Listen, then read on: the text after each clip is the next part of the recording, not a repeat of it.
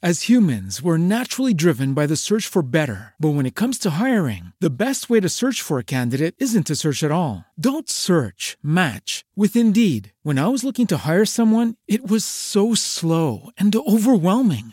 I wish I had used Indeed. If you need to hire, you need Indeed. Indeed is your matching and hiring platform with over 350 million global monthly visitors, according to Indeed data, and a matching engine that helps you find quality candidates fast. Ditch the busy work. Use Indeed for scheduling, screening, and messaging so you can connect with candidates faster. And Indeed doesn't just help you hire faster. 93% of employers agree Indeed delivers the highest quality matches compared to other job sites, according to a recent Indeed survey. And listeners of this show will get a $75 sponsored job credit to get your jobs more visibility at Indeed.com slash podcast. That's Indeed.com slash podcast. Terms and conditions apply. With the Lucky Land slots, you can get lucky just about anywhere. This is your captain speaking. Uh, we've got clear runway and the weather's fine, but we're just going to circle up here a while and uh, get lucky. No, no, nothing like that. It's just these cash prizes add up quick. So I suggest you sit back, keep your tray table upright, and start getting lucky. Play for free at LuckyLandSlots.com. Are you feeling lucky? No purchase necessary. Void where prohibited by law. 18 plus terms and conditions apply. See website for details. Naciónpodcast.com te da la bienvenida y te agradece haber elegido este podcast. Buenos días, Madresfera. Dirige y presenta Mónica de la Fuente. Buenos días, Madre Esfera. Buenos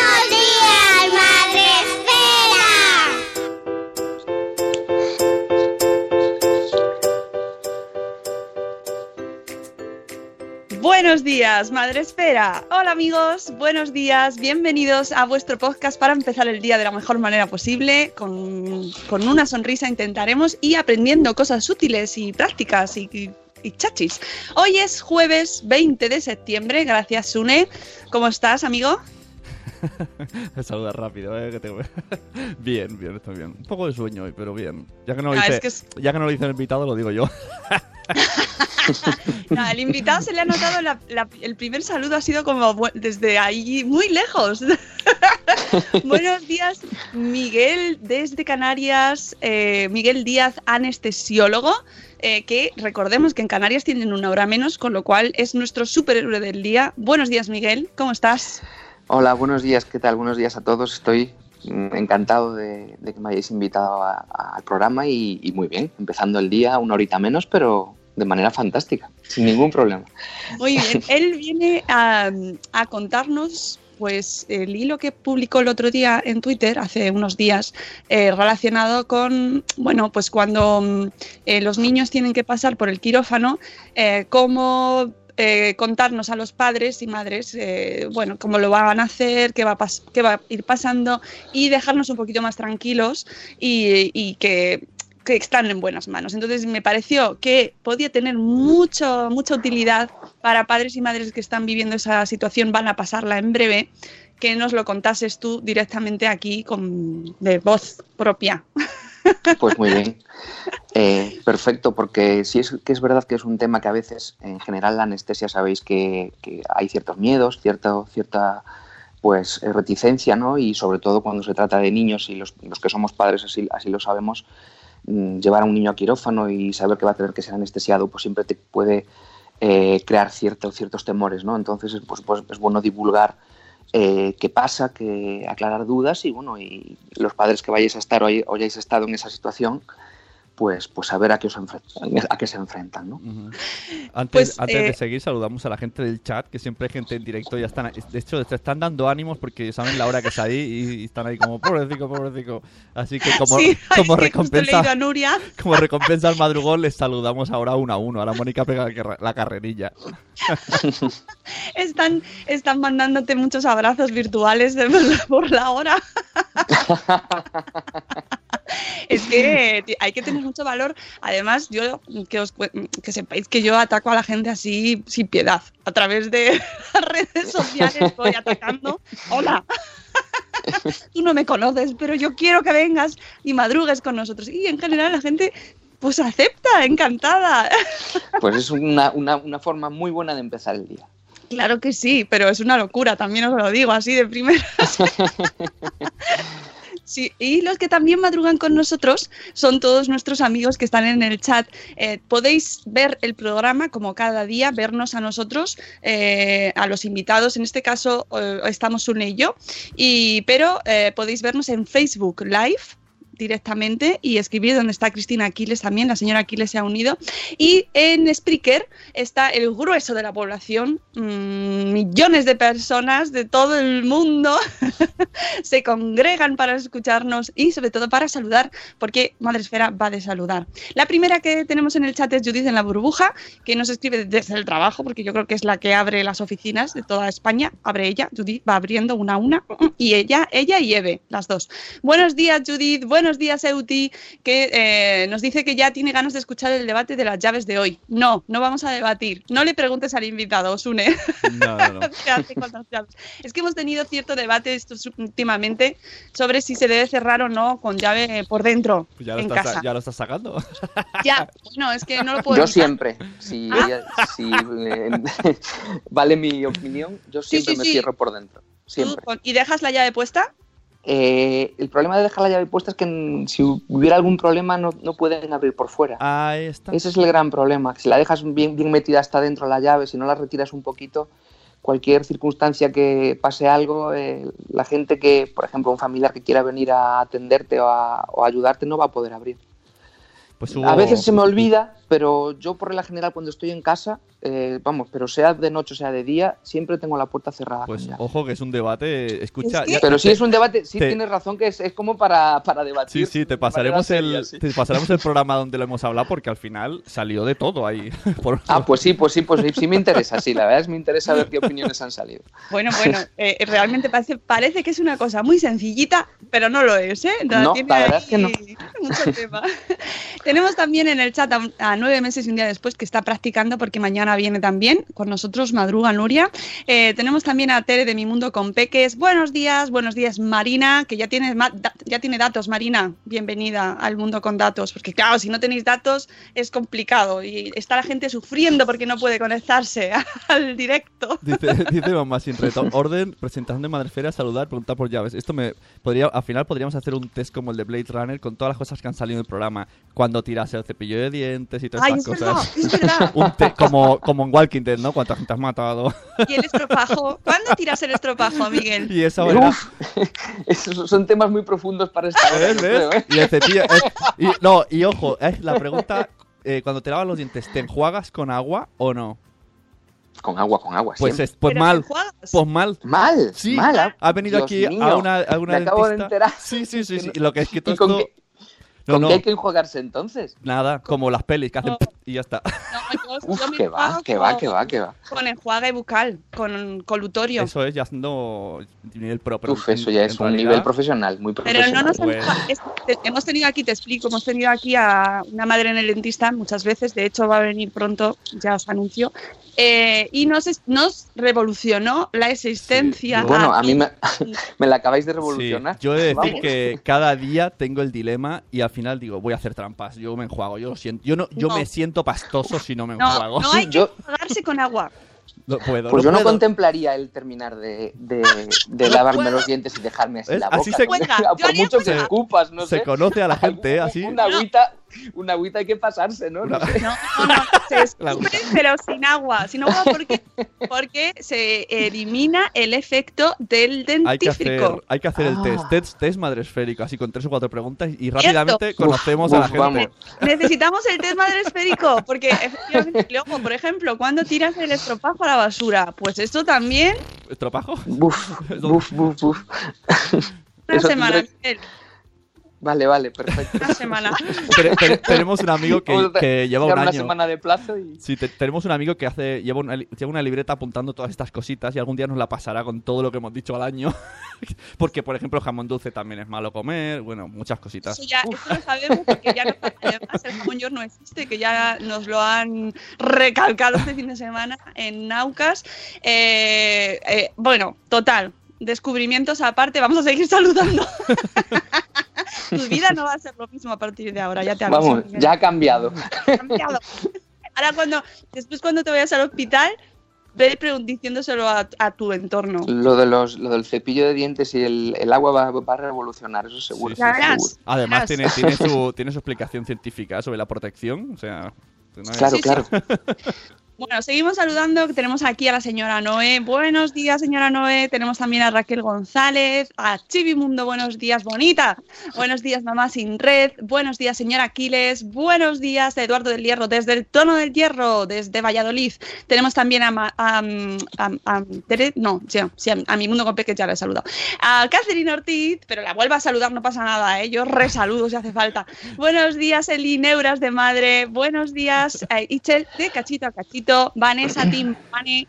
No te asustes, Miguel, porque es que aquí eh, Estoy- saludamos a No, mucha no, gente. Me, me estoy riendo mucho Cuanta más gente, mejor. Sí, nueve, eh, Nuria dice la cabeza de Miguel ahora, pero esta peña me está vacilando, voy a seguirles el rollo.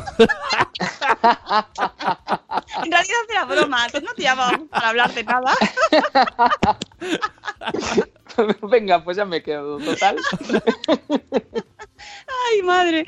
Buenos días, Elvira Fernández, nuestra maestra gallega, que seguro que mm, se siente, eh, mm, tiene al- siente algo familiar con nuestro invitado de hoy, que aunque está en Canarias, tiene un acentito que seguro que a Elvira le gusta, ¿eh? Sí, sí, señores.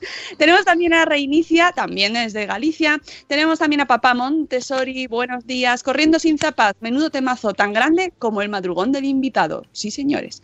Yaisa, buenos días. Buenos días también tenemos por aquí a Zora Grutuis. Eh, ¿Qué más? ¿Qué más? Que le vais a asustar. Dejadle que hable en vez de fiscalizarle. Oye, a ver si, vamos a cerrar la puerta que no entre más gente, que si no empieza el programa nunca. Ah, ya, bueno, espera que tengo que terminar de saludar a Isabel, la madre del pollo. También tenemos por aquí a, eh, ¿quién más he visto? A Sarandonga, que por cierto hay que darle la enhorabuena y ya está. Ya si hay gente que no ha visto el, eh, ha escuchado el podcast de, de- es que siempre me salen las abuelas. ya lo Me decía, dijo mi- ya lo decía mi Ya lo abuela. decía mi abuela. Es que yo me, lo tengo interiorizado como las abuelas, pero ya lo decía mi abuela. Eh, pues lo escucháis. Sarandonga con eh, Ichel de cachito a cachito. Tenemos a, a Gema Cárcamo González. Hola, Gema. Y eh, a Ra- eso, Raquel pasando con el hoy, que se ha cambiado el perfil y parece que es otra persona, pero ya la hemos saludado antes. Y con esto vamos a ir directamente. La como dicen en el chat, la anestesia para cuando. ¿Y la anestesia para cuándo? Sí, sí, efectivamente. Bueno, no, sí, que no cunda el pánico. La gente que nos escucha normalmente ya sabe que terminamos hablando del tema, siempre. Siempre. Luego, Tardemos más o menos. Pero hay que empezar con alegría, eso es así. Bueno, el caso es que eh, a mí me gustaría lo primero que nos contases mm, cuánto llevas en Twitter y por qué decides abrirte esta cuenta como anestesiólogo, porque además es una profesión que realmente solo vemos en las series de pues, tipo Anatomía de Grey y que no hablan ni siquiera, como muchos dicen Sí, "Ya sí, sí. dormido", y ya, Lo- ya nada más, no tienen ni papel casi. ¿Qué va? Lo tremendo de las series de médicos en general es que el papel el del anestesiólogo por la general suele ser nulo o pasan completamente desapercibidos y cuando salen, salen para algo malo. Ese es el gran problema que tenemos, Sí, que, nos, que nos ningunean de una manera tremenda. Pero bueno, ¿verdad? Eh, pues mira, Mónica, eh, la, la cuenta la abrí hace bastantes años, pero la verdad es que Twitter era un- una red que a mí nunca me había llamado mucho la atención. Yo tenía un blog en ese momento y, y me- que a mí siempre me ha encantado escribir y me dedicaba mucho más al blog que a Twitter, pero eh, hace como tres añitos más o menos, tres, cuatro años, mi hermana me animó a, a- que me metiera un poquito más y pensé, pues mira, qué, qué buena idea tener una cuenta y, y poder eh, contar cosas. Yo me, bueno, a ver, yo me lo tomé primero como una cuenta de humor. A mí me gustaba eh, colgar cosas de anestesia, pero relacionadas con cosas de chistes, cosas, eh, cosas eh, del el típico día a día, pero visto desde un punto de vista humorístico. Sí es cierto que después, poquito a poco, he ido metiendo cosas un poco más serias, pero vamos, mi cuenta en general es meramente humorística y me lo tomo como tal para pasarlo bien. Y lo que sí es verdad que, que también me he dado cuenta después de unos cuantos años que es una herramienta fantástica para divulgar un poquito y para, para contar, eh, para hacernos ver, para, para que anestesia se visualice un poquito más, ¿no? Y que, que mucha gente que a, lo mejor no nos conoce o que, que, somos un poquito, pues, estamos un poquito ahí en la oscuridad, sepa, coño, ah, pues eh, eh, existen los anestesistas, eh, hacen esto, hacen lo otro, y dar un poquito a la gente pues eh, un par de pinceladas de, de, lo que hacemos, aunque sea, como te digo, desde el prisma del, de la risa y del humor. No, no, hombre, eso es primordial. Lo de la risa y el humor aquí estás en el lugar adecuado. Ah, pues fantástico. Eso es fundamental. ¿No te ha pasado alguna vez, porque es el tema salud y risa y humor, puede llevar a, a veces a que... Eh, sí, sí ha pasado. Sí. De Eso. hecho, eh, los límites a veces, y, y, sabéis que sobre todo en redes sociales, pues hay que andar siempre con pies de plomo. Pero sí es verdad que a veces, o, porque yo no me he sabido explicar, o porque se ha tomado algún tuit o se ha tergiversado de la manera que yo no, no quería, pues a veces cuando to tocas un tema tan serio, digamos, entre comillas, como es, como es la sanidad, ¿no? Eh, pues a veces eh, sí ha pasado que, que, se ha visto desde, un, desde de una manera diferente y bueno, eh, pues se piden disculpas o se intenta aclarar. Pero bueno, sí es cierto, tienes razón que mezclar humor y cosas sanitarias a veces, eh, digámoslo pues, de alguna manera, no tiene gracia. Pero bueno, sí bueno, intentamos es el evitar riesgo, eso. mm, es el riesgo que se cae y además últimamente estamos ahí un poquito en, en peligro constante porque mm, tienes que tener muchísimo cuidado. Claro.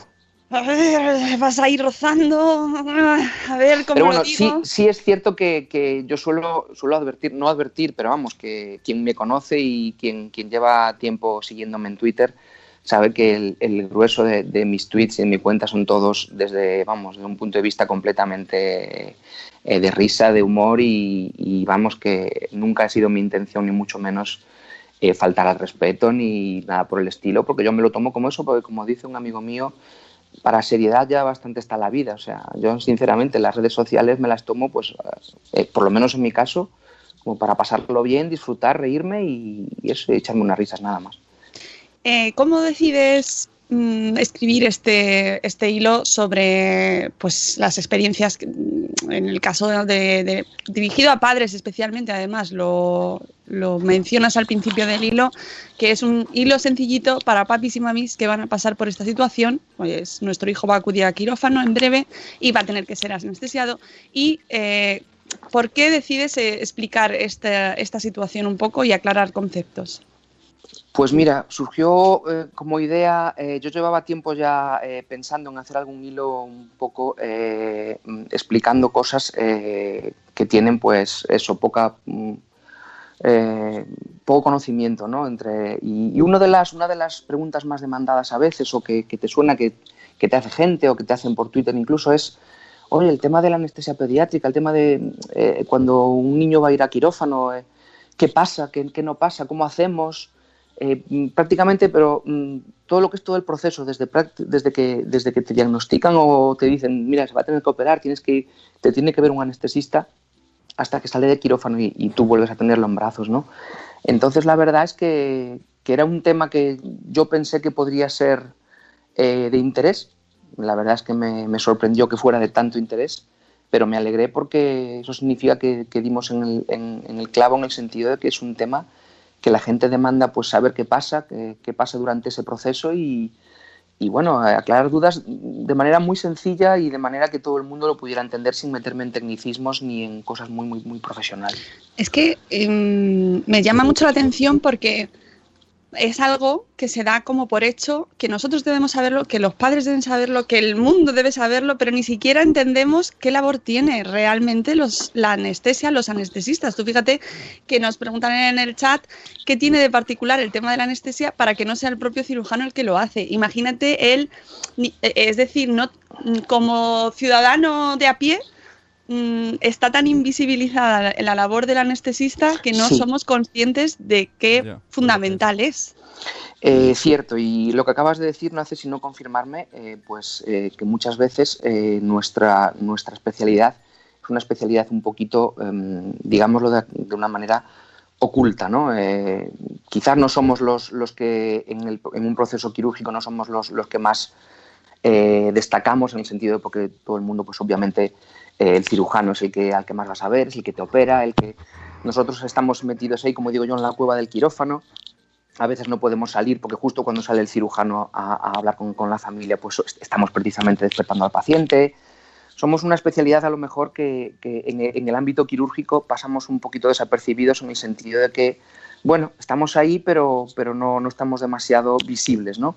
Y eso también a veces es un poquito culpa nuestra por, por, no, por no darnos a dar la cara y, y, estar más, más ahí en, en, la brecha. Pero bueno, que nuestra labor es una labor de equipo, obviamente. Eh, el quirófano, el personal de enfermería, el personal auxiliar, los celadores, los cirujanos, eh, los anestesistas, formamos un equipo siempre eh, súper unido y, y, y que vamos todos a una, que es el paciente y bueno, y dentro de ese equipo, pues unos destacan más que otros en el sentido de que a lo mejor sean más visibles para, para la familia y el, y el, paciente, pero en cualquier caso todos tenemos nuestra labor y, y, yo creo que todas las labores son igual de importantes. Mm. En, en, este caso, además, existe la subespecialidad de anestesia pediátrica. Sí, vamos a ver, eh, nosotros una vez que, que nos convertimos en anestesiólogos, no es que exista como tal una subespecialidad eh, que te digan, pues tú eh, haces tal y ya eres anestesiólogo pediátrico. Digamos que, cada, que eh, la anestesia es muy amplia, toda la especialidad y hay gente que se decanta por, manejo del dolor, gente que se decanta por reanimación, gente que se decanta por, pues dentro de las especialidades quirúrgicas, pues le gusta más pues la, la, anestesia pediátrica, como digo, la, la, anestesia en cirugía general, la anestesia en, en todas las especialidades. Pero sí es cierto que eh, si eres, si te dedicas a todos los días a estar en un quirófano con niños, en un quirófano de cirugía pediátrica, eh, es un, digamos, por eso yo comentaba en el hilo que es una súper especialidad para, para, mi modo de ver, porque yo creo que es muy, muy específico. O sea, dormir niños, eh, manejar niños eh, desde el punto de vista anestésico es completamente diferente al manejo de los adultos. Entonces, tienes que tener pues una sensibilidad especial, un cariño especial, digamos que, como, también habréis leído en el hilo, y es una, una, frase que a mí me gusta mucho, que la anestesia pediátrica lo am, o la amas o la odias, no hay término medio, porque tiene que gustar mucho porque es tan, tan específica y los, los niños son unos pacientes con unas características tan especiales, mm, siempre anestésicamente hablando, que bueno, que, que al final se convierte en una super especialidad porque es algo que, que, que es completamente diferente a lo que podemos hacer los demás. Fíjate, eh, nos dices que, siguiendo tu hilo, que recomendamos a todo el mundo que lo lea, que lo habitual, si el niño se va a someter a una cirugía programada, es que el anestesiólogo que vaya a estar con él en quirófano tenga experiencia en el manejo del paciente pediátrico. Esto suele ser así, ¿no? Efectivamente, eh, cuando se trata de una cirugía programada, una cirugía urgente, obviamente en una guardia, pues hay hospitales en los que sí es, eso puede ocurrir, que el anestesista que esté ese día de guardia sea especialista, en, en eh, subespecialista, digamos, en, y, maneje bien el, tema del, paciente pediátrico, pero desde luego en una cirugía programada, eh, quien va a estar en quirófano eh, va a ser un, un anestesiólogo que, que tiene una experiencia y un trato amplio con el, con el paciente niño, con un niño. ¿no? Entonces, ¿por qué? Porque las cirugías programadas se realizan, tanto sea cirugía pediátrica como cirugía cardíaca, cirugía neuroquirúrgica, o sea, neurocirugía. Siempre eh, habrá un anestesiólogo que, que, que, sea experto y que tenga cierta experiencia y que, que pertenezca, digamos, a esa parte del, del, servicio de anestesia, que son siempre un equipo, que son unos cuantos, que solo se dedican, o prácticamente su labor asistencial se dedica única y exclusivamente a, a dormir niños. Entonces, eh, pues tienen un, una experiencia y un, y un, y una, y un saber estar eh, pues fuera de toda, de toda duda con, con el tema de los niños. ¿no?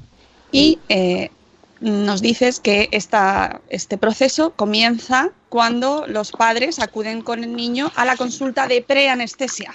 ¿Esto sí, en qué correcto. consiste? Pues eh, esto es muy importante y es también una parte, redundando un poquito en lo que acabábamos de decir antes, es, eh, una parte que también mu mucha gente desconoce, ¿no? Que, ¿Qué es la consulta de preanestesia? La consulta de preanestesia la pasan tanto adultos como si siempre la van a deben pasarla cualquier paciente que, que, se vaya a someter a una cirugía programada. Es una, una, consulta en la cual hay un anestesiólogo que efectivamente, como digo en el hilo, puede que el anestesiólogo de la consulta sea o no sea pediátrico, lo normal es que sí, pero no, no tiene por qué ser pediátrico y en sí, en, en, esencia, lo que, lo que va a pasar en la consulta de preanestesia es que es una, especie de primera toma de contacto que el anestesiólogo tiene con el paciente, sea adulto, sea niño. Aquí ya no vamos a, particularizar. Eh, pues eh, ves la historia clínica del paciente, eh, lo exploras, sobre todo también mm, incidiendo mucho en lo que nosotros llamamos la vía aérea, que nosotros exploramos un poquito todo es la, la, la cavidad oral para ver hasta qué punto el paciente pueda ser más difícil o menos difícil de intubar, de colocarle un tubito en la boca cuando tengamos que dormirlo. Pero sobre todo, eh, el, eh, aparte de que nosotros ahí conocemos al paciente y, sabemos ya de entrada a lo que nos vamos a enfrentar cuando llega a quirófano, que puede ser dentro de un par de meses o lo que sea, nosotros dejamos registrado ahí cómo lo vemos, eh, cuáles son los riesgos anestésicos que va a tener y sobre todo pues explicamos también, eh, es una la consulta es muy, muy válida para eso, para explicarle al paciente en qué va a consistir nuestro trabajo, cómo lo vamos a dormir, si es que lo vamos a dormir entero, si lo vamos a dormir pues solo una, una zona, por ejemplo, sea una anestesia regional, y de aclararle un poquito eh, todas las dudas que pueda tener y todos los, los, miedos que pueda tener respecto a, su llegada a quirófano y, cómo, cómo, cómo, se va a atender. ¿no? Se firma un consentimiento informado también eh, propio del, anestesiólogo, aparte de que en la consulta del cirujano firmará también el de la cirugía.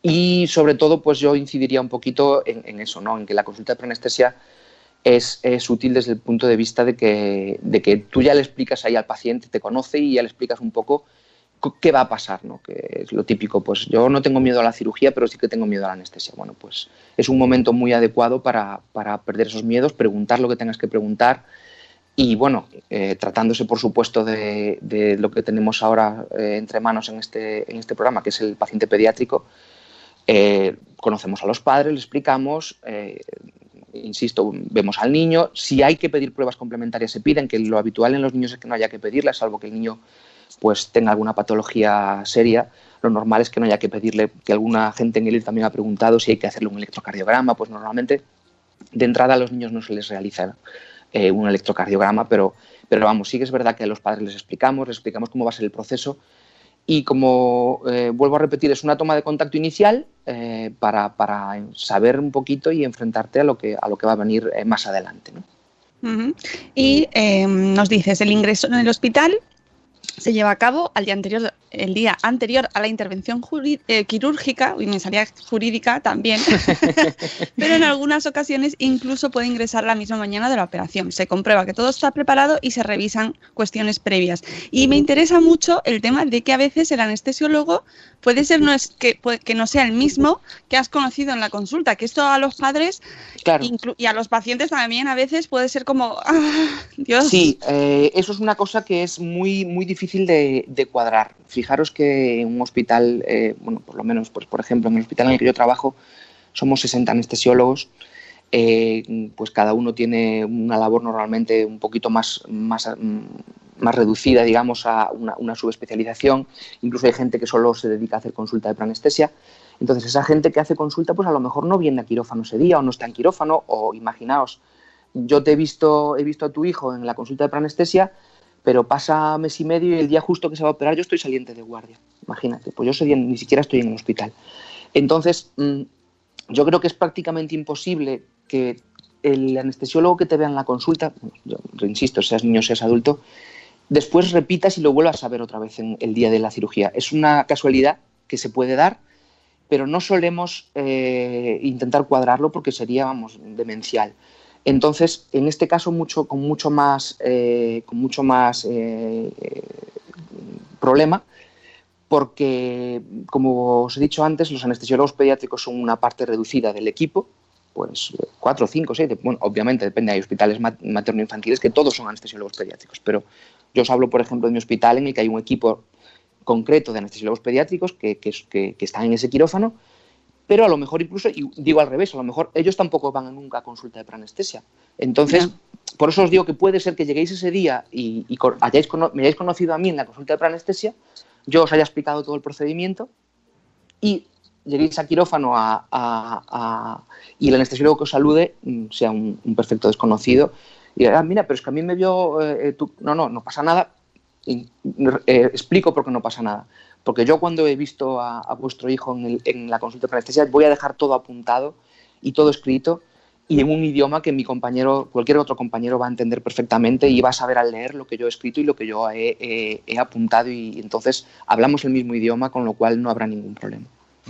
Eso es importante transmitir la confianza para que, porque es verdad que desde el otro lado te quedas así. Claro, claro, normal, normal. Y sobre todo, recordemos que estamos hablando de niños y que, y que aquí eh, todo es inseguridad, tu hijo va a pasar al quirófano y, es una situación pues eso, muy, muy tensa para padres y madres. O sea que, aquí eh, me gusta que nos que nos recuerdes que sois un equipo y que, que estáis a una, ¿no? Sí, por supuesto, por supuesto. Hay una frase muy bonita que, que dijo en su día un anestesiólogo pediátrico, un gran anestesiólogo que trabaja en Estados Unidos, eh, y es que los padres eh, mm, cuando eh, los vas a ver al antequirófano y les dices, bueno, pues ya vamos a pasar, vamos a- a irnos a quirófano con, con vuestro hijo, y los padres ponen en tus manos su tesoro más preciado. De- aunque suene un poquito eh, así, eh, Es así, eh, moñas, ¿no? ¿no? Pero es que es así. Pero Es es que, es que es así realmente. Entonces, tú debes, eh, vamos, obviamente, por supuesto, los adultos son igual pacientes, pero un niño siempre tiene algo especial. Vamos, vamos a ser, vamos a ser sinceros, ¿no? Los papis ponen en tus manos su tesoro más preciado y tú debes tratarlo como tal y debes cuidarlo como tal porque es su tesoro más preciado. Entonces, eh, es normal que, los, mm, los padres pues tengan temores, sientan miedo, de repente eh, no van a ver a su hijo en una hora, dos horas, el tiempo que dure la cirugía, que a ese tiempo hay que añadirle siempre, que es algo que yo insisto mucho, el tiempo que nosotros necesitamos para dormir al niño y el tiempo que nosotros necesitamos para despertarlo. Que el No. tiempo previo es Claro, muy el tiempo- importante. Exactamente, es un tiempo que, que es un tiempo de, que no cuenta como tiempo quirúrgico, porque entre que lo pasamos, eh, se- mm, preparamos todo, dormimos al niño, los cirujanos se preparan, preparan todo. Igual el tiempo quirúrgico, la- lo que es en cirugía en sí, ha sido una hora, pero eh, fuera los padres ha- han pasado dos horas y a lo mejor no la han visto. Y dicen, estuvo dos horas en el quirófano. Claro, estuvo dos horas en el quirófano, pero el, tiempo quirúrgico es solo una hora. Sí es cierto que para ellos son dos horas, porque son dos horas que no van a estar con el niño. Les da igual esté dormido, esté despierto. Me refiero, son dos horas que han pasado, pero sí es cierto que el tiempo mm, que está dentro del quirófano no, no se corresponde exactamente con el tiempo que dura la operación, porque nuestro trabajo, tanto para dormirlo como para despertarlo, también lleva, lleva su tiempo y a veces lleva bastante tiempo. ¿eh? Ese llama- tiempo previo se- eh, nos, nos dices en el hilo que se llama premedicación. No, eh, Vale. la preme- la pre- no, no, no, no te preocupes. La premedicación es, eh, si es el, el niño llega, digamos, a, a una salita o un- a una zona que nosotros llamamos el antequirófano, donde ya donde puede estar con los padres. Hay otros pacientes a lo mejor. eh, es una zona que aún, digamos, que no es la zona dentro de- de- del área quirúrgica. Y ahí eh, es cuando lo vamos a ver, cuando, cuando el anestesiólogo se presenta, eh, cuando la- el, pues el, personal de enfermería también se presenta, es, digamos, qui- quienes estamos en ese, día en el equipo quirúrgico. Y nosotros, aunque hay hospi- hospitales que es verdad que no la utilizan, nosotros la premedicación le llamamos a, un- a alguna medicina que le damos al niño en ese momento eh, para que pueda entrar a quirófano más tranquilo. Nosotros llamamos premedicar. Premedicar significa eso, poner una- alguna cosa, alguna medicina, algún fármaco para conseguir que el niño entre a quirófano más tranquilito y que entre a quirófano más, pues mm, de alguna manera más sedado, ¿no?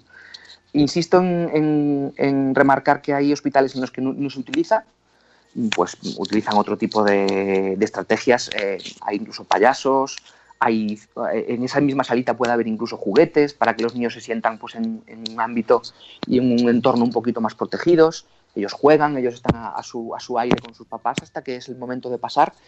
Que también eh, quisiera eh, mm, recordar que hay sitios en los que dejan pasar a los papás a quirófano y otros sitios en los que no dejan pasar a los papás a quirófano. Ese es un Eso-. Claro, eso depende un poquito del, del- del centro hospitalario.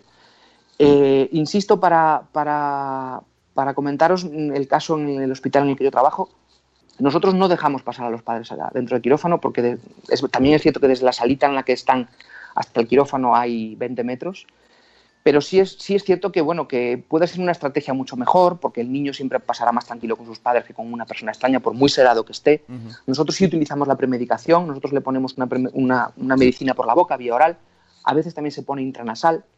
Es una benzodiazepina que digamos que los deja mm, atontaditos, los deja de, eh, muy muy sedados, no muy muy sedados, pero sí les quita esa, esa ansiedad, les quita ese, ese pues esa preocupación que obviamente un niño mm, siempre va a tener temor a que alguien lo coja en brazos y se lo lleve y, y lo arranque de los brazos de sus papás. Esa premedicación también para los padres. Y Esa premedicación también para los padres les vendría muy bien. Sí, señor, es verdad. Vamos a tener que empezar a, a repartir. Petición del oyente. Oye, tengo, tengo una duda. Todo el rato has estado hablando de eh, pe- pediátrico. Eh, ¿alguien- uno que es- ¿Una persona que solamente es anestesista podría anestesiar niños? Sí, ¿no? Se supone que está... Sí, sí, sin, sin lugar a dudas. Eh, yo, vamos, yo, yo de hecho no soy anestesiólogo pediátrico y en mi labor asistencial diaria no, no duermo niños, no anestesio niños porque no es mi labor concreta, pero por ejemplo en una guardia, eh, en casi cualquier guardia yo puedo tener que enfrentarme a, a anestesiar a un niño. Desde luego, eh, como anestesiólogo estás preparado eh, para cualquier tipo de contingencia y, y para que para poder eh, anestesiar y, y- enfrentarte a un- a- al caso de un manejo de un anestésico de un niño. Pero eh, también tengo muy claro, y así siempre se lo digo a los residentes, y, vamos, no, no cabe duda, que siempre le saldrá mejor, digamos, eh, a alguien que tenga más experiencia que a, que un anestesiólogo que a lo mejor pues solo hace, solo duerme niños en las guardias. Por supuesto, eh, lo sabremos hacer y, y no habrá problema. Pero el, el- esa, digamos, ese toque final, ese, ese, ese manejo que, que tenga un anestesiólogo pediátrico que todos los días se dedica a lo mismo, eh, pues desde luego ellos, ellos tendrán mucha más experiencia y sabrán tratarlo, entre comillas, mucho mejor. Y, y quería hacerte una pregunta en base a unas una conversación que han tenido en el chat, que son muy cachondos, muy humorísticos, te tenían envidia por ser la persona que duerme niños. Entonces, una vez llegas a casa y ya no tienes esa magia ofrecida por el hospital, ¿tú ¿cómo duermes? A, du- ¿Duermes a los niños bien o, o no? ¿En casa bien? Mm, ah, Pues mira, eh, siempre ha sido un, un- un gran debate en casa porque mi mujer también es anestesióloga y la verdad es, Es lo que del, lo ahora del ya cuchara de palo, ¿pasa ahí también? ¿Te a veces hijos no ahora duermen. porque ahora porque mis hijos son ya un poco más mayorcitos y hemos pasado ya a otro nivel, ya hemos visto la luz al final del túnel, pero reconozco que cuando eran chiquititos, además se llevan muy poquito ¿Ves? tiempo, se llevan solo 20 meses. Y reconozco que ha habido días que Es de decir, nuevo- "Uf, vamos a emplear tácticas Esto- anestésicas. es- Un porque 5% esto es diluido. imposible". Esto da, da- da para En la chiste, leche. ¿eh? Da para chiste. ¿Cuál- ¿Cuál es el colmo del colmo? Que los hijos de los anestesistas no duerman. Oye, pero antes de Efectivamente. nada, una, una precisión. ¿Es anestesista o anestesiólogo? A ver, a mí me gusta, eh, me gusta mucho que me hagas esa pregunta, Mónica, porque eh, es de hecho- Sarandonga, que nos la hacen en el chat. ¿eh? me la han hecho mucho en... Lo descubrí, esto es un- una cuestión que descubrí gracias a Twitter, y es que, vamos a ver, en España da igual llamar anestesista o anestesiólogo, porque son sinónimos. Eh, hablamos anestesista, hablamos anestesiólogo, y saltamos de, un, de uno a otro. Quizá anestesiólogo sea un poquito más técnico, un poquito más, más, más desde el punto de vista profesional, pero eh, sí es bueno eh, hacer eh, diferencia porque me he dado cuenta, te digo, me he dado cuenta a través de Twitter, en Latinoamérica mm, no significa lo mismo. En la mayoría de los países de Latinoamérica, el anestesiólogo es el facultativo, el médico especialista en anestesia, y anestesista es una especie como de técnico que, que maneja, que sabe, que sabe de anestesia, pero no es médico. Entonces, sí es verdad que, de hecho, escribiendo algunos tweets he tenido algún problema de tal con, con seguidores en Latinoamérica, en prácticamente en todos los países, porque ellos allí sí saben diferenciar o sí diferencian entre anestesiólogo y anestesista. Entonces, bueno, aquí en España no habría ese problema, pero en realidad, pues yo, por ejemplo, para ellos sería un anestesiólogo, no un anestesista. Nada, nos dicen en el chat que toda palabra que acaba en logo, nos lo dice Crenecito, siempre mola más. Siempre mola más. Como, como que viste más, ¿verdad? Sí, sí, sí. Nos vamos a llamar podcastólogos, Sune. Podcastólogo, claro.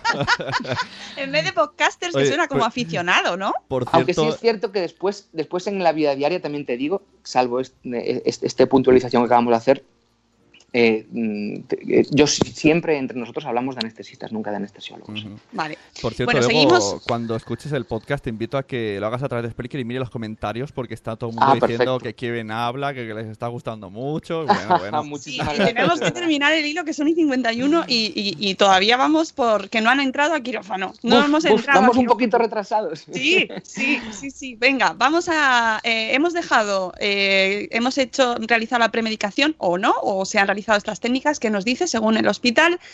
A los padres se les también se les, tra- se les tranquiliza a los padres en esta fase porque es la última en la que están con sus hijos, ¿no? Sí, bueno, si les tranquiliza, mm, de alguna manera, eh, vuelvo a repetiros lo de antes. El anestesiólogo que esté ese día volverá a presentarse, os volverá a comentar eh, lo que va a hacer, por si no había quedado claro, por si os habéis olvidado, dudas de última hora. eh, imaginaos que, por ejemplo, el niño, pues mira, es que ayer tuvo un poquito de catarrito, o lo vimos esta semana un poquito más, eh, que pues yo qué sé, que tuvo. Cualquier duda de ultimísima hora, eh, en ese momento, eh, siempre, siempre el anestesiólogo va a estar ahí antes de, de meterse en quirófano con él. Eh, y se les tranquiliza desde el punto de vista, bueno, a- a- ¿hasta qué punto puedes estar tranquilo cuando sabes que tu niño se va a meter en quirófano? ¿no? Estás tranquilo de aquella manera. Claro. Pero sí, se les dice, intentas también un poquito eh, decir cómo va a ser la cosa en cuanto a duración, aunque es, una, aunque es una cuestión que a mí nunca me suele gustar, porque, eh, como sabéis, la medicina no es una ciencia exacta y lo que, pues mira, resulta que es una operación de una hora. Eh, ha habido operaciones de una hora que han durado cuatro. Entonces, no es bueno, por regla general, mm, poner un plazo, poner un límite. Pues chicos, son las nueve, a las diez y media seguro que estamos fuera. No, es, es, un error porque imaginaos que a las diez y media no estamos fuera, los papás empiezan a mirar el reloj, uff, algo ha pasado, ya son las once menos cuarto y no sale. Eh, se intenta un poquito eh, decir, pues las cosas van a ser de esta manera, pero tenéis que tener un poquito de, holgura en el sentido de que podemos tardar más o menos. Eh, como, como, como, digo, aclarar dudas de última hora y, pues transmitiros la confianza que, en ese momento necesitáis para, para que sepáis que va a salir todo bien y que cuando vuelva a salir el niño por la puerta, pues volváis a verlo y que esté operadito, que, haya, que esté sin dolor y que esté pues ya su problema solucionado. ¿no? Claro, nos dices, claro, esto es, lo sabe, todo el mundo que ha pasado por ello eh, es consciente, la espera es un infierno. Intentad mantener la calma, nos dices en el hilo, nunca hay prisa en un quirófano de anestesia pediátrica y el tiempo que os han dicho que durará la intervención puede alargarse. Y me gusta mucho esta frase, a lo mejor hemos necesitado hacer sonreír un poco más a vuestro hijo. Claro, eh, es una frase bonita eh, que en el sentido quería, lo que quería transmitir es que a lo mejor hemos necesitado, pues, eh, a la hora de despertarlo, pues, estar un poquito más atentos, estar, a veces, no todos los pacientes son iguales, dependiendo también de la duración de la cirugía, dependiendo de, de las características de la misma. Hay niños que tardan más en despertar que en otros. y bueno, nosotros siempre queremos sacarlo de quirófano en las condiciones más óptimas. Entonces, a lo mejor que necesitamos haber hecho sonreír más a vuestro hijo significa, pues a lo mejor necesitamos un poquito más de tiempo para que todo vuelva a la normalidad y que cuando lo veáis al salir de quirófano esté eh, lo más, eh, lo más tranquilito posible y, en condiciones, en las, en, las, mejores condiciones. Sobre este punto, eh, cuando publicaste el hilo, hubo muchísimos comentarios, muchísimos, muchísimos, la mayoría todos agradeciéndotelo. Eh, hubo una bloguera, además de Madresfera, que eh, se enteró de que venías hoy y nos hizo un comentario en Twitter diciendo, respecto a niños y quirófano, básico preguntarse al niño, ¿le van a llevar a quirófano sin sedar? ¿Si le van a dejar estar con él hasta que se duerma? Y si les permiten LM tras reanimación. Nos hubiéramos ahorrado un trauma en mi casa con esa información. Bueno, este es un tema un poquito eh, controvertido. El M entiendo que se refiere a lactancia materna. Sí. Entonces, eh, sí, como os decía antes, hay hospitales en los que sí dejan pasar a los papás hasta que el niño, digamos, se duerme o prácticamente hasta que el niño se duerme. Idea fantástica. Eh, yo creo que disminuye mucho la ansiedad. Incluso, e incluso podría llegar a disminuir la ansiedad de los padres porque mm. ven que se queda ya en buenas manos, se queda dormido. Eh, en cualquier caso, mm, insisto que no siempre es así, pero bueno, se emplean determinadas técnicas y yo creo que todas son igual de válidas. Y respecto a lo de una vez que ya está eh, intervenido y reinstaurar o iniciar otra vez la lactancia materna, eh, mm, hay que puntualizar un par de cosas. dependerá un poquito de la cirugía, dependerá un poquito de las órdenes del cirujano, dependerá de, la, duración, dependerá incluso de la edad del, del bebé, del niño, ¿no? Eh, obviamente, si se trata de una cirugía pues, que, atañe a, temas de pues, cavidad abdominal, temas de pues, cualquier cirugía intestinal, si el cirujano recomienda reposo y ayuno, eh, obviamente no se va a poder eh, reiniciar la lactancia hasta que se respeten las horas de ayuno. Pero pongamos otro caso, por ejemplo, imaginaos que el niño acude al hospital para hacerse, por ejemplo, una prueba, una resonancia, un TAC, que es bastante habitual también. Pues le tienen que hacer una resonancia por lo que, por, lo que sea. Claro, para una resonancia que, sabéis que, el paciente tiene que estar completamente inmóvil porque si no las imágenes no, se, no, se, no salen. Imaginaos un niño, una resonancia que puede durar media hora, una hora incluso, hay resonancias que llegan a estar, una hora. Imaginaos decirle a un niño que se esté quieto. Mm. Ya a veces tenemos problemas con los adultos, imaginaos un niño. Obviamente nunca se va a estar quieto, con lo cual este tipo de pruebas complementarias en los niños siempre se hacen bajo anestesia general para asegurarnos de que el niño esté completamente inmóvil. Es una prueba que, dura lo que dura, y, pero no se ha hecho ningún tipo de intervención quirúrgica, etc. Eh, lo normal, mm, al acabar esa, esa, prueba, despertamos al niño y más o menos vemos que está reactivo, vemos que responde a órdenes, que, está bien, lo normal incluso es que al cabo de un ratito ya se pueda volver a reinstaurar y reiniciar la alimentación. Pero como digo, es un poquito, dependerá del caso, dependerá de la cirugía y dependerá de, una serie de factores en los cuales no podemos, pues, no podemos generalizar. ¿no? Eh, yo creo que la parte de despertar es una de las que más ansiedad genera también a los padres, aparte de esa espera, ¿no? Eh, ¿Cómo llegas, cómo ves a tu hijo, cómo lo vas a ver, si ya va a estar despierto, si está todavía medio en estado así sedado? Esa parte, ¿cómo la afrontáis?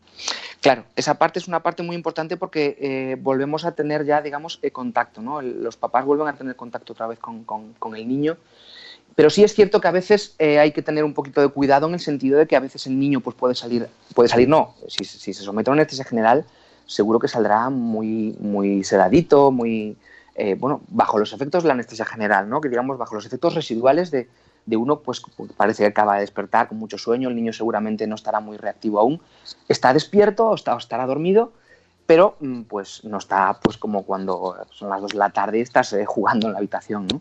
Ha pasado por un proceso importante, ha pasado por una anestesia general y entonces pues eh, seguirá seguramente pues dormido, eh, no obedecerá a lo mejor a estímulos igual que, mm, que pues de manera normal y eso hay que advertírselo también a los padres en el sentido de que pues a lo mejor pues pasarán unas horitas hasta que el niño vuelva a recuperarse un poquito, vuelva a estar muy normal, digamos, vuelva a estar activo y vuelva a estar eh, completamente alerta, por decirlo de alguna manera. ¿no?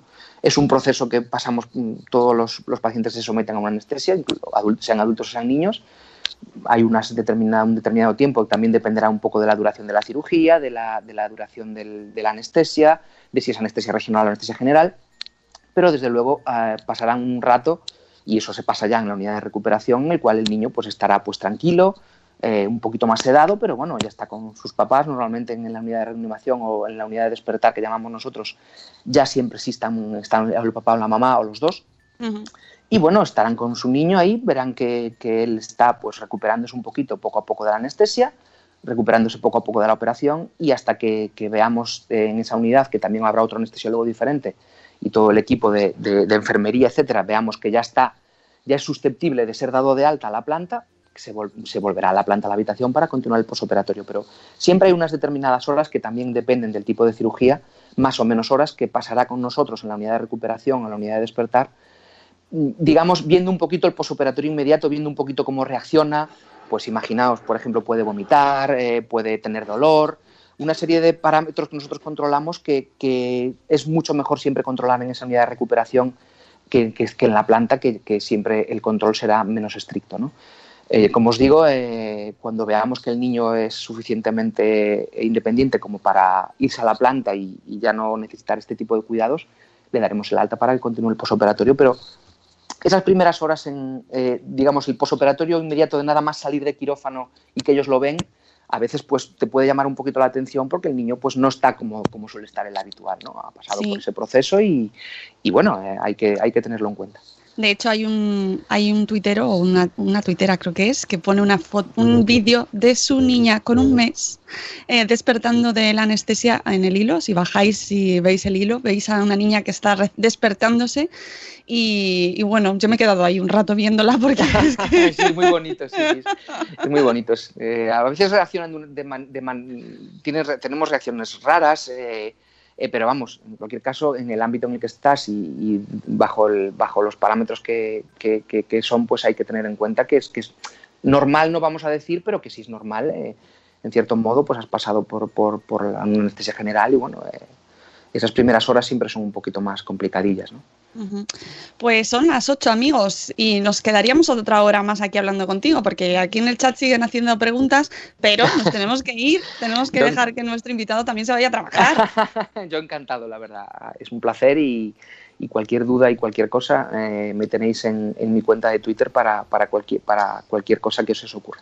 Sí, yo creo que sobre todo, sobre todo, que, se sepa que, esto, que, sois profesionales, que estáis pendientes del paciente. En el caso de niños, mm, creo que la, máxima reclamación o la principal reclamación que, se observa eh, es que los padres sepamos qué está pasando, que estemos al tanto de lo que pasa, que podamos, si se puede, entrar con ellos o si se quiere, que es una reclamación que también he leído mucho, que no todo el mundo estaría dispuesto, ¿eh? también te digo, porque mm, hay operaciones, claro, ahí... Es complicado, es complicado. Es complicado y, yo entiendo que no es, no es fácil por un lado ni por el otro. en cualquier caso, Mónica, sí me gustaría volver a remarcar que, eh, los padres en general estén tranquilos. Es verdad que, que, tu hijo se vaya a operar, pues es una, una situación que genera pues desconfianza, pero que sepáis que eh, el, equipo, el equipo de profesionales que está dentro de un quirófano, insisto otra vez, el personal de enfermería, eh, personal auxiliar, celadores, anestesiólogos, cirujanos,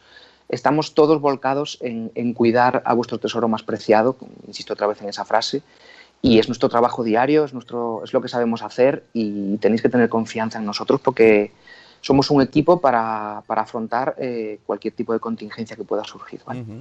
Pues yo te bueno, invito, nos deja, vamos. Sí, yo te invito mientras vayas al trabajo, no sé si vas en transporte público o lo que sea, o en el baño, te pegas un repaso al chat porque, vamos, vas a salir, si te faltaba por despertar, vas a salir más, porque están todos diciendo que maravilloso, que les ha encantado. Eh, muy agradecido de verdad eh, a, a, todos los que habéis participado y, y, por supuesto a vosotros por haberme invitado, que para mí es un placer eh, hablar de anestesia, hablar de mi especialidad, es una cosa eh, que siempre, Nada. estoy, que siempre Es- estoy contento. Es fantástico, es hacer un podcast a las 7 de la mañana y hablamos de anestesia. Mira, aprove- Sí, aprovechando que hay- tenemos a un anestesiólogo y tenemos un concurso pendiente de adquirir la canción de a las 8 de la mañana, ¿podría mm, hacer unas improvisar una canción ahora como anestesiólogo, decir, Lo- niño despertar? Bueno, o sin cantar. Es que me hace gracia que un anestesiólogo despierta a los niños. Son las 8. Pues fíjate que, no sé, estoy pensando más, fíjate, estoy pensando más en la canción que voy a cantar mientras me lavo los dientes y no me enjuago. Ay, ah, te va- inténtalo hoy, te reto. A la, media, a la media hora estarás incomodísimo. De verdad que lo voy a intentar solo, pero solo por, por ver la sensación, porque Es me habéis horrible. dejado, Muy mala. pero vamos, que eso sí que es Muy mala. un descubrimiento para Horrible. Ya te digo yo, muy Por- por mala. eso- el despertar de la anestesia dependerá de cada uno, pero no, la, no poder enjuagarte. Por eso, por eso está la trampa de comprar eh, colutorio, que eso ya, ¿no? El, bueno, por lo menos me enjuago. Pero me viene bien para recordar que tenemos un concursazo so- maravilloso porque eh, nos han retado. Queremos encontrar, os retamos a vosotros, queremos la canción para despertar a los las peques a las 8 de la mañana y queremos vuestra participación, queremos vuestras canciones, que nos las mandéis vuestras propuestas por email a info@madresfera.com. Haremos concurso entre todas las que nos enviéis y la que gane, elegida por todos por votación popular aquí y magnánima, será la que utilicemos todos los días a las 8 de la mañana para despedir, bueno, no sé si de despedirnos, dependerá del programa, pero para despertar a los pequeños, pero sí, despertarlos sin anestesia. Claro. Sí, despe- despertarlos sin anestesia, que es muy diferente, ojito. Es muy despertarlos diferente. aquí en casa va a ser un poquito más fácil que despertarlos con anestesia, la verdad. Miguel, de verdad, un placer enorme, enorme. eh, haber tenido la oportunidad de hablar contigo esta mañana. Muchísimas gracias y, y, oye, que tengas un día de trabajo mm, estupendo. Pues muchísimas gracias a ustedes, insisto otra vez, el placer es mío y ha sido un, un ratito maravilloso y la verdad es que encantado de volver cuando vosotros queráis. Yo te invito a que a la- cuando anestesias a un adulto, antes de que se duerma, le digas, ¿sabías que no tienes que enjuagarte los dientes? Y cuando se quede flipándolo ya, que se duerma. Nos lo ha dicho Madrefera. Buenos días, Madrefera. Escucha el programa y con eso se duerme. Buenos días, Hoy, Madrefera. hoy en la guardia lo aplicaré también. Amigos, nos vamos, que tenemos que trabajar, dormir niños, despertarlos, ya sabéis, esas cosas de cada día. Mañana a las 7 y cuarto de la mañana volvemos con Nuria de nueve meses y un día después, que nos va a explicar cómo intentar, al menos intentar con buena voluntad, aprovechar mejor nuestras mañanas con los niños, a ver, para que no sea el caos ya absoluto. Os queremos mucho a todos, a todos, a todos, y muchas gracias por estar ahí siempre. Y hasta luego, Mariano. Adiós. ¡Hasta mañana! ¡Hasta mañana! Mandadnos canciones.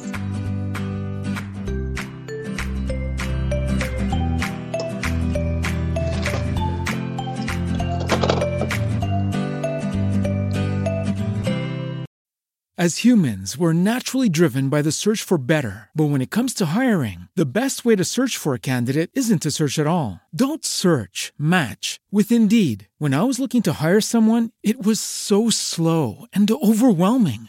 I wish I had used Indeed. If you need to hire, you need Indeed. Indeed is your matching and hiring platform with over 350 million global monthly visitors, according to Indeed data, and a matching engine that helps you find quality candidates fast. Ditch the busy work. Use Indeed for scheduling, screening, and messaging so you can connect with candidates faster. And Indeed doesn't just help you hire faster. 93% of employers agree Indeed delivers the highest quality matches compared to other job sites. according to a recent Indeed survey. And listeners of this show will get a $75 sponsored job credit to get your jobs more visibility at Indeed.com slash podcast. That's Indeed.com slash podcast. Terms and conditions apply.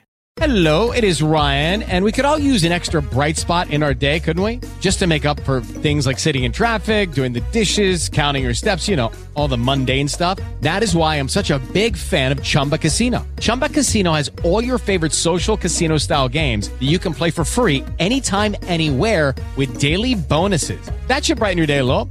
Actually, a lot. So sign up now at chumbacasino.com. That's chumbacasino.com. No purchase necessary. Group. Void were prohibited by law. See terms and conditions. 18 plus.